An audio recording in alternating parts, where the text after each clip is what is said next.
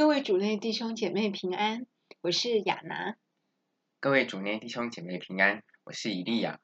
今天我们要探讨的主题是，呃，左派的自由主义比较符合圣经，还是右派的保守主义比较符合圣经？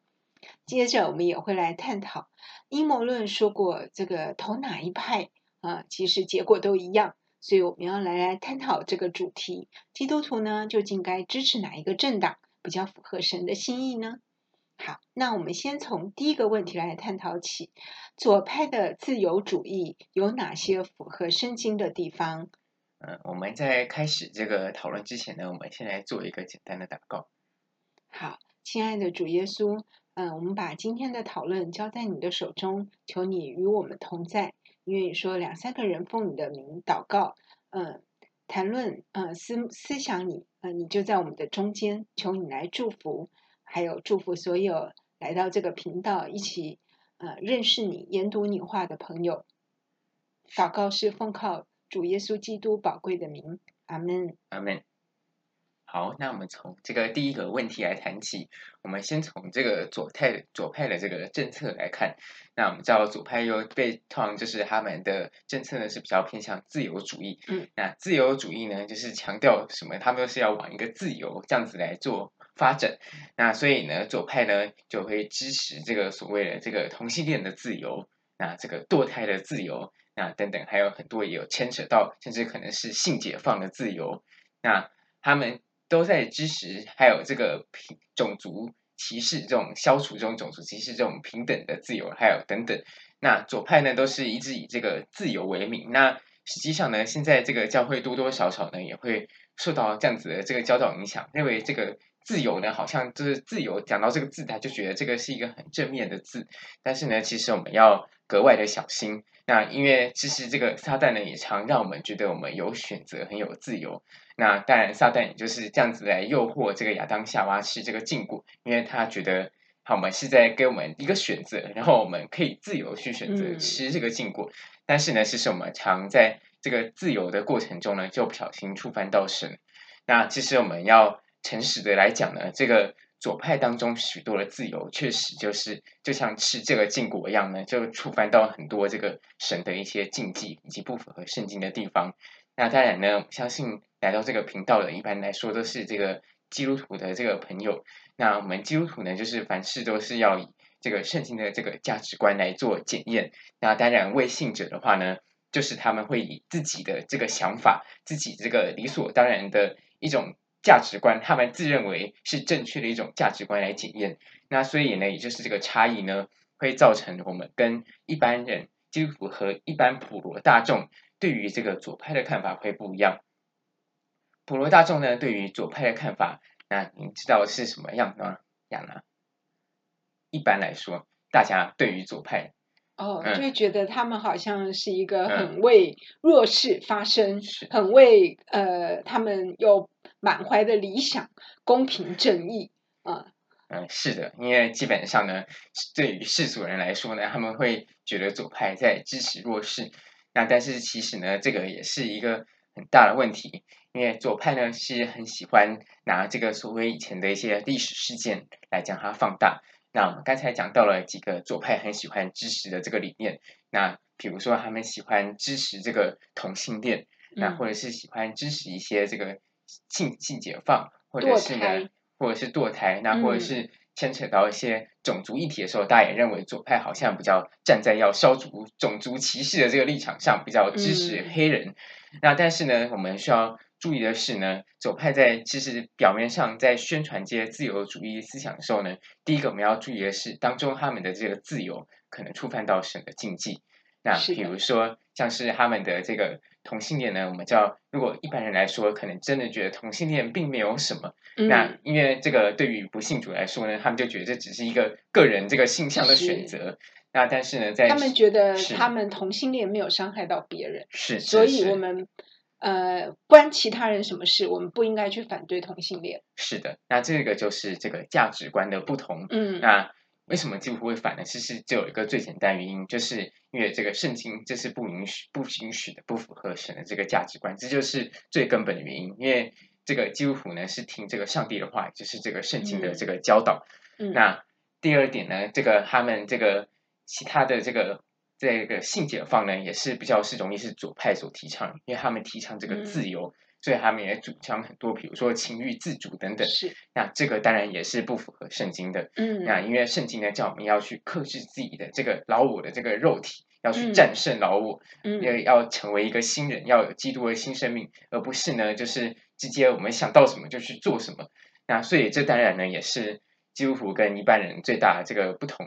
那因为一般人真的是一般人，大家也是觉得我我想去做什么，我去做什么，那有什么错？嗯嗯，这是他们所谓的自由，但是圣经也有自由。是，那圣经的自由呢，就是你这个守全了上帝的这个律法，那你在上帝的这个旨意、嗯、上帝的这个规划下呢，走神的这个道路，这个就是一个自由。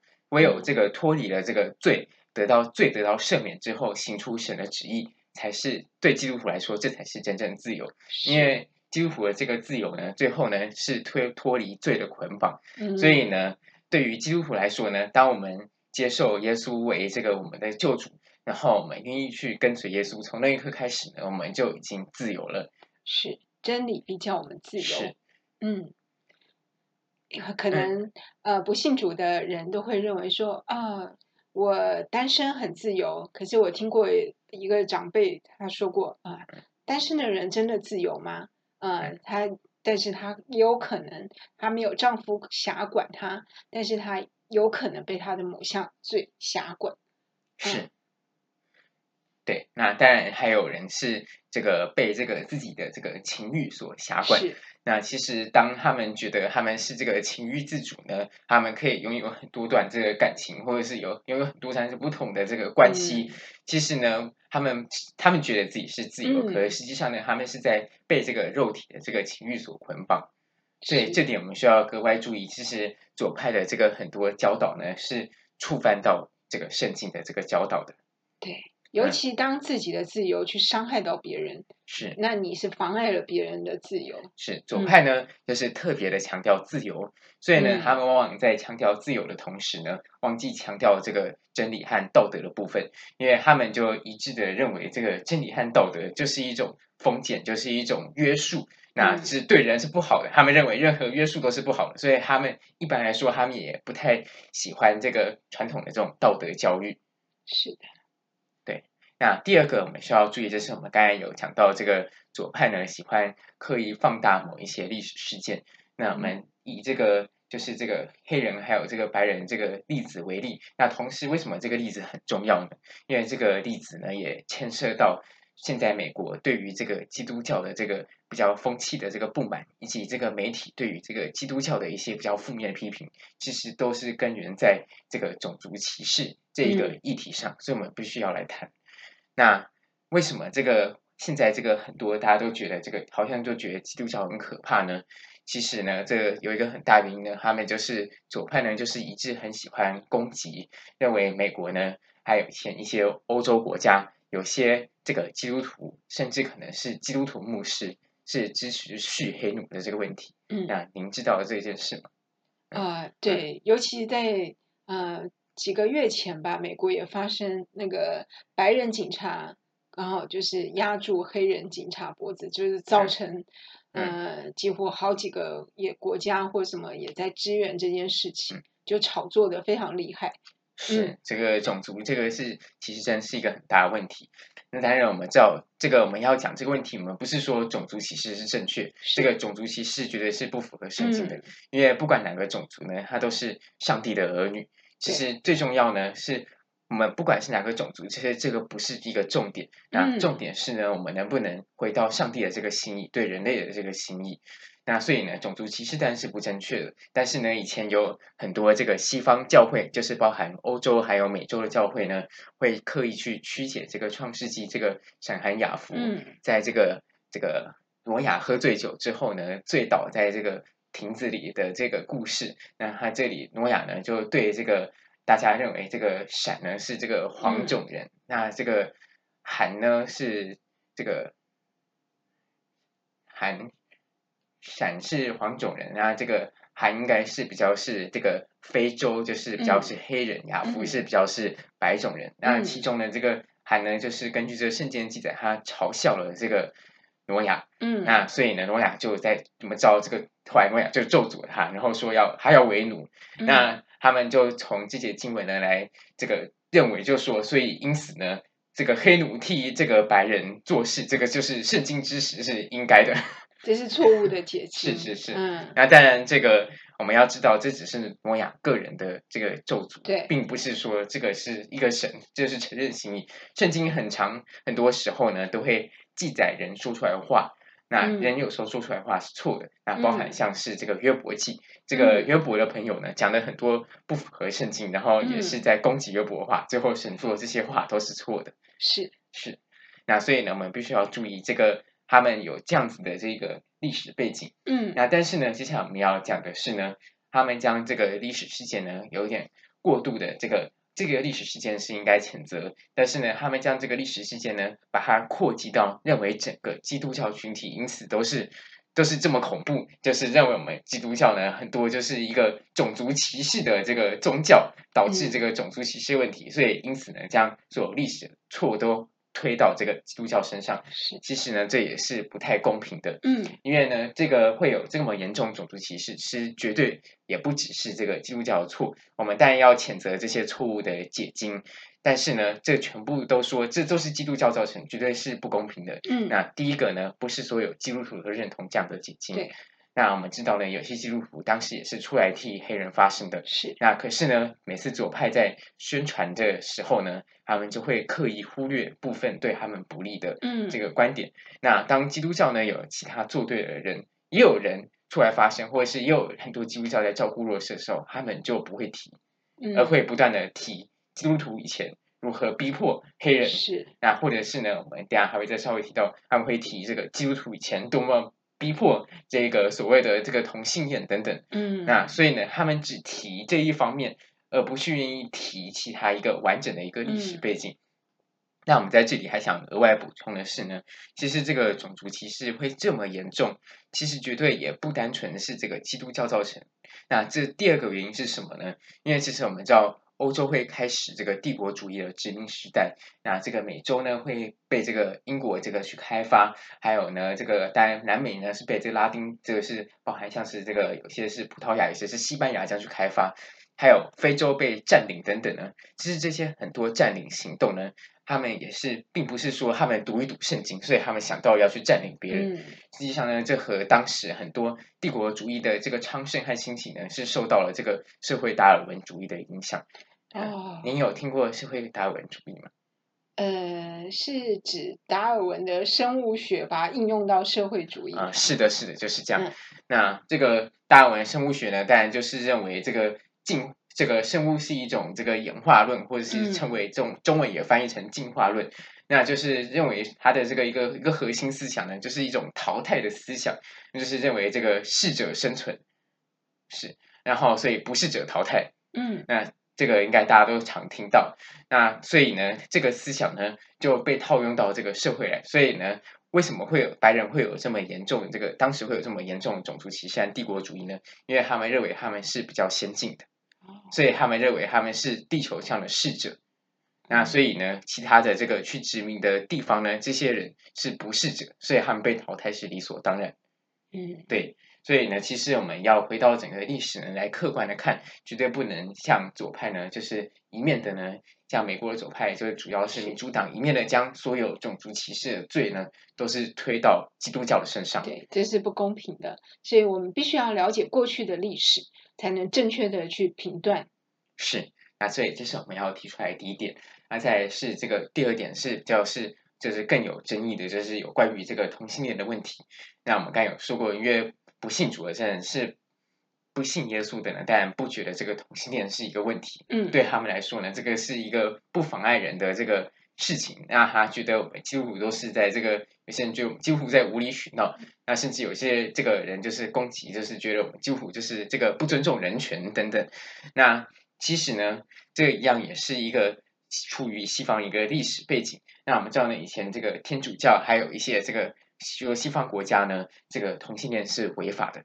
所以同性恋呢，有时候像曾经在美国的一些这个精神病的这个协会，如果没有记错的话，那这个同性恋是一种精神疾病，需要有时候需要被强制被接受治疗。嗯，那因为在这个强制被接受治疗，或者是在某些国家有罪，甚至是天主教有一些这个这个做法当中呢，可能这个同性恋在早期呢，可能是。比较受到一些逼迫，就是可能有一些处罚，或者是呢有一些这个可能药物的治疗，可能会强制一些药物的治疗，所以呢让这个他们呢就是让大家觉得这个教会呢来这个杀害或者是来逼迫这个同性恋，那所以这件历史的事情呢不断被左派人士提出来，那来形容这个基督教会是非常的可怕。嗯，那但是呢我们必须要讲，当然这个我们也要讲，就是的确呢如果是。一个成年人，他决定他自己这个不要遵守圣经，他决定他自己要这个去成为同性恋。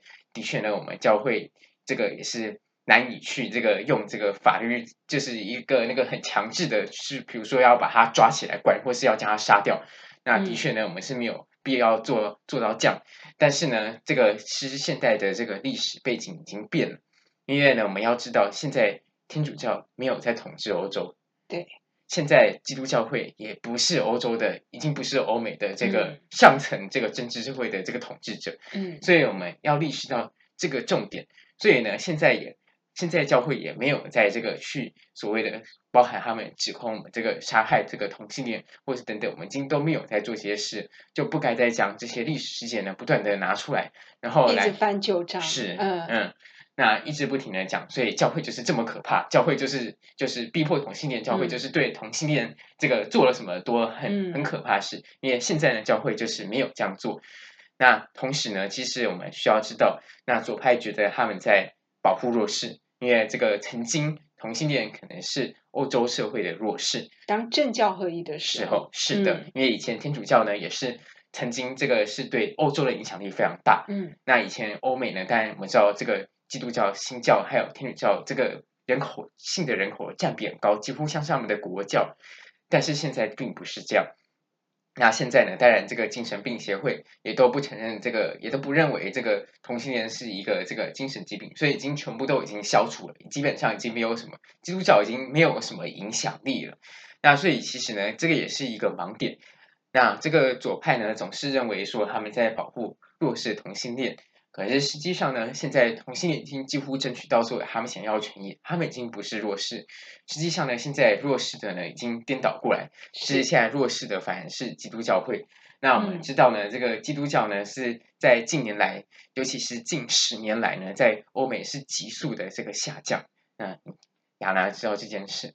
嗯，呃、对，我们可以看到几年前的新闻，嗯、这个有些牧师拒绝为同性恋。证婚，然后就被告。啊、呃，那有些基督徒开了蛋糕店，他拒绝为同性恋做蛋糕，这样也被告违反人权。嗯，是。那所以呢，这个就是一个左派的盲点。那同时呢，左派很喜欢讲这个自由，自由，但是他们常忽略，就是呢，他们只保护到了一方的自由。其实我们基督徒的确，我们知道，现在不可能是一个政教合一，完全依着圣经来定这个律法。然后，所以呢，就会这个完全就是符合神的律法。但是呢，我们也当然是要去争取，就是希望要给我们基督徒起码要继续维持这个信仰的这个律法，起码要允许我们能继续持有这个信仰。那但是呢，现在他们的这个立法状态呢，是已经让这个基督徒持有自己的信仰会受到这个法律的惩罚。是是。那其实这件事呢，其实在在某方面来看，我们知道自己已经违反了信仰自由。嗯，那所以其实他也破坏到了其他人的信仰自由。嗯，那我们的信仰自由一样，我们现在也并没有去破坏别人，但是呢，他们就用过去的历史事件呢，来这个限制我们的这个信仰自由。嗯，所以这也是一个左派很大的盲点，他往往只保护到了一个他们想要承认的一个自由，而去忽略了这个其他人，其实也是侵犯了其他人的信仰的权利。而且他们强调同性恋的人权，但是也剥夺了基督徒的人权。是的，我们没有权利在拒绝，呃，比如说牧师就没有权利拒绝为他们证婚。对。然后，呃，一些开蛋糕店的基督徒啊，或者做一些婚礼相关，你也没有办法拒绝啊，呃，为同性恋服务。是的，但是你们有想过吗？其实这个拒绝证婚，这个并不是在伤害他们。这只是因为这就是不符合这个基督教的这个道德，不符合这个上帝的教导，嗯、所以呢，我们不做这个行为。但是我们并不是说，比如说我们拒绝的时候，我们去打他们，并这并不是这种事。但是居然连这样子拒绝，这是一个信仰的一个拒绝都要受到惩罚，我们就知道呢，是左派呢在这方面已经做有点太超过了。嗯，他们所持的就是说这是违反呃同性恋人的人权。但是另外一方面，他们就剥夺了牧师的人权。是的，嗯，那他就是让这个牧师呢，这些都是被甚至遭有些这个有些就是真的遭到这个判，就是一个巨款。对，嗯，很多这个店就是遭了这个巨款。嗯，是的。那所以呢，这大概就是左派呢比较不符合这个圣经的部分。那当然，接下来呢，我们也要来讲这个左派，可能他们也不是这个一无可取，那、嗯、但他们有一些符合圣经的部分。那就是他们对于这个，他们比较关心这个社会底层这个照顾穷人的这个部分，嗯，那他们比较愿意去设立一些这个补贴或者是一些社福社福的一些环境来照顾这个穷人。那当然在这方面呢，我们就是要给他们鼓励。我们教耶稣的这个教导呢，在四福音都是不断要叫这个门徒呢，我们要这个来奉献自己，然后来来帮助穷人，这是一个耶稣很核心的教导。所以在这方面呢，他们是正确的。对对。因为资本主义，嗯、呃，这个通常都是，嗯、呃，不能说是非常公平的一个制度，嗯，但是很多人都把资本主义抬得太高。是的，嗯、那其实我们也要注意，不能把资本主义抬太高，是因为资本主义呢，就是一种对于某方面来说，就是一种对于金钱的崇拜。嗯，那所以呢，其实它就是一种新型的一种，就是拜财神的一种拜这个一个一种偶像。是，所以应该要真的是要去财富，必须要去重新分配，而且必须要去关照关怀每一个，不管是失业或者是赚的薪水非常低薪难以为生的人。是的，我们知道很多人呢，嗯、这个像现在这个有这个流行的这个流行病，那流行的这个病毒，那它也并不是因为他。他也不是说我就是要自己辞掉工作，嗯、而是他是被迫被辞掉工作。嗯、那当然，除了这个，还有很多人是因为意外，还有很多人因为这个就是常年这个不顺，并不是他不愿意找工作。那这个身为这个基督徒呢，我们必须要尽这个耶稣的这个教导，我们必须看到这个真正有需要的人，我们就应该要去帮助他。是是，而且不能再以说啊，对方贫穷是因为他懒惰、不想工作等等，这个去讥笑、嘲弄，这就更不应该了。是的，嗯、那我们知道台湾这个好像有一个这个恩友之家。哦，嗯、对对，这个这位牧师非常的有怜悯心啊、呃，他就是都会提供啊、可能两到三餐来照顾这些呃街友，嗯、呃，就是让他们免费啊、呃、可以领取便当，嗯，或者一些食物。嗯，去关照他们，也有一些机构去让他们这个安排他们一些街友，如果他们愿意住进来的话，也可以让他们有一个安身之所。嗯，是。好，那我们接下来讨论右派的保守主义有哪些符合圣经跟不符合圣经的地方？是，那当然右派保守主义呢，这个符合圣经的地方呢，当然就是刚好跟刚才的左派相等相反啊，因为这个右派呢，一般来说大家就。认为他们是比较喜欢传统的这个文化，嗯，那这个什么是西方传统文化呢？当然就是指这个基督教文化，就是比较是西方的传统文化。那所以基督教他们在这样子的氛围下呢，大部分的右派呢是比较这个会去推行这个比较。符合圣经的一些政策，还有这个政见。那比如说呢，嗯、他们就是在这个同性的这个政策上呢，也就是不会这样子强迫这个基督徒一定要去这个牧师一定要去证婚，或者是所有基督徒就是一定要放弃信仰，嗯、一定要去承承认同性恋，就是一定要去承认他们婚姻等等。那除了在这个同性恋的这个问题上呢，当然在还有很多堕胎的这个事情上呢，这个。这个右派当然也是保守主义，也是希望这个堕胎是经过这个审核再审核，是有很多的把关程序，而不是这个可以直接由这个父母来母亲来决定这个要不要堕胎。对对。那政府这个美国政府这个前提有一个前提就是，呃，医生必须开证明，就是证明这个妈妈在怀孕的时候，嗯、可能继续怀孕下去会危及妈妈的生命，这时候可以医生可以开个证明，然后可以让她去合法的堕胎。嗯，我们刚好在这个上一集的影片，如果大家还没有听过的话，有兴趣也可以去听听看。嗯、那我们也刚才在刚好在上集影片，我们也有讲到这个堕胎的这个问题，也有讲到那个金斯伯格，金斯伯格这位美国大法官的这个，他最近刚去世，是。嗯。是，那他也是，这是我们也刚好提到这个问题，但是我们在上个影片当中，对于左派和右派论述没有这么的清楚，那所以呢，我们在这里呢，再重新来这个做一个简单的这个论述，比较详尽的论述。是是，那当然呢，就是在这方面，我们知道这个右派，那通常右派，美国右派代表是共和党呢，是比较支持圣经的。是是，那在这种价值观上比较支持圣经，那当然呢，还有。这个其他的这个右派唯一比较不符合的呢，就是右派就是非常的支持这个大部分自由市场、自由经济，就是认为政府不能干预市场，就是放任市场经济，然后就是让经济自然运作，然后资本主义自然就有一这个一所谓一双看不见的手呢，就会来让这个市场发展越来越好。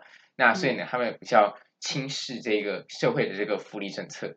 嗯，那在这方面呢，比较。不顾到这个弱势这方面呢，这是比较不符合圣经的。是的，好，那我们就进入最后一个主题，就是阴谋论啊，就会认为说，嗯、其实呢，这个世界都是有一个背后影子政府对啊来操控，比如说共济会是或是什么光明，会啊，呃、相信大家应该多少都有听过，有听过，因为现在在网络上都非常流行。对对。不论你打开这个 YouTube，、嗯、甚至有时候你打开新闻，可能都会看到有共济会和光明会这几个字。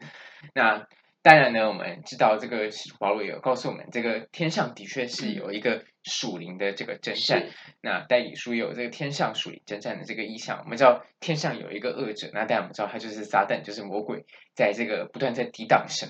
那他也在不断在攻击耶稣以及耶稣的门徒，那当然他也会攻击基督徒。所以呢，当我们在看到这个世界上呢有这些不符合神的、不符合圣经，或是刻意逼迫基督徒的这些政策的背后呢，背后都是有一个撒旦在背后这个掌权。那当然我们呢也可以讲，就是背后呢有一个影子的一个政府，全球有一个影子的政府在掌权。那当然他就是受到这个撒旦的影响。那这点我们当然是不能否认的。那但是呢，这个问题是说呢，这个不管投给哪一个都没差，那这个就是有点太这个过度的推论。虽然我们知道呢，的确可能背后有一个撒旦，有一个或是有一个撒旦控制的组织，的确在掌管全世界，所以让这个全世界呢，很多时候这个朝着这个不符合圣经的价值观在走。那他们推了很多这个流行文化，比如说就是比较这个放荡淫乱，或者是一些比较暴力的一些这个文化。那的确，我们知道背后我们看到这个灵界的这个势力，然后也看到知道有可能有一个组织在背后推行这些不符合圣圣经的事。是但是呢，这个并不代表说这个我们就可以，所以我们就可以随便投，或者我们就都干脆不要去投票好了。嗯。那因为我们刚才有分析过呢，其实基本上呢，还是会有一些政党呢，它虽然不完全符合神，但是它的一些价值观可能比较接近圣经。嗯。那虽然呢，我们。也知道这个投给他们，他们有些政党呢，像领在他们的领导人呢，像比如说像右派领导人，通常比较有这个胆小的这个嗯趋势，然后他们就是投上去，他们也不敢做什么。但是呢，总之我们投给他们，就是就是有一种比较让这个局势在更快的这个恶化。那当然呢，这就是。我们当然在投的时候不能预测未来，可是我们也不能说我们不知道投下去会不会就是也没有用，所以我们就干脆就是都投哪一边都没有用，所以我们就或是干脆就不要参加这个投票。我们要尽好我们的本分。嗯，嗯，是的，所以我们那我们就是最后一个问题就是我们要我们刚才讲说，我们就还是要尽好这个本分，照着圣经来做这个选择。那我们要怎么来做选择呢？这就是我们今天的最后一个想要探讨的这个问题。嗯那这个我们就不局限在哪一个党，也不局限在这个左派右派。那因为我们知道有些国家没有绝对的左派，也没有绝对右派。那在美国呢是比较特别，他们这个有很明显的两极对立。那所以呢，最后我们来讲怎么去投出一个应该是一个比较好的一个符合神的这个心意。是那当然呢，我们就是一样是从这个你投的这个候选人或投这个政党当中呢，他们所推行的这个价值观，我们来。就是在投之前，我们要去了解他们的这些政见当中呢，哪一些符合神的部分比较多，哪一些触犯神的部分比较多。那这些都是相信都是可以统计得出来的。嗯、那我们就是从这个数字上来看，它符合神的比较多，还是不符合神的比较多？那就是透过这样子用圣经来查验，那这样子呢，我们就可以判断出哪一个是比较符合神的政党。那究竟要选党不选人，还是选人不选党呢？那当然就是看这个个人在哪一个国家。那像美国呢，其实党是比人重要的。是。那其实他们的这个总统选出来，总统还是会受到这个党的牵制，因为我们知道它就是两党制。嗯。那所以如果在这种情况下呢，呃，我讲我个人的观点，当然您可以这个不认同。我们知道有些美国基督徒还是投给这个左派的这个民主党。那但是我个人的观点呢，就是认为。我自己这样子计算评估下来，我个人是认为这个共和党应该是比较符合神，比较符合圣经的教导。嗯、那所以呢，那这个但共和党呢，像美国是两党制，那所以共和党候选人其实他这个候选人呢，可能也许不是那么保守，但是呢，他会受到这个共和党这个保守选票的这个牵制，到最后他也会变得比较保守一点。是，所以呢，基本上呢。在就是看你这个国家的这个政治，那当然，如果你国家是比较不是政党政治，是人的政治的话，就是候选人就可以决定一切的话，那可能你就比较要注意这个候选人他个人的这个、嗯、品德操守。是，嗯，是的。那当然我们知道，当然也永远都是会有一些例外。那比如说，就之前就这个提到这个美国基督徒呢，就是也曾经认为这个奥巴马总统呢也是这个基督徒，因为奥巴马在参选之后也说他是基督徒。那实际上很多。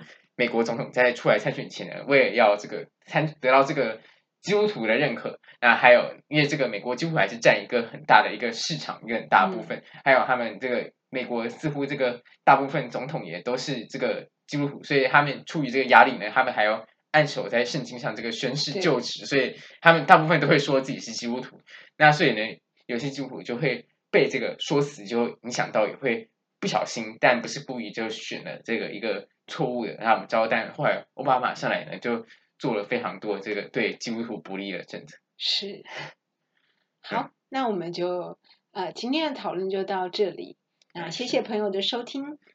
嗯，那我们就做个结束的祷告。是，好，亲爱的主耶稣，感谢你，呃，在我们中间陪着我们。那我们将今天还有所有我们现在正在烦恼一切的痛苦、一切的重担，都交在你的手中。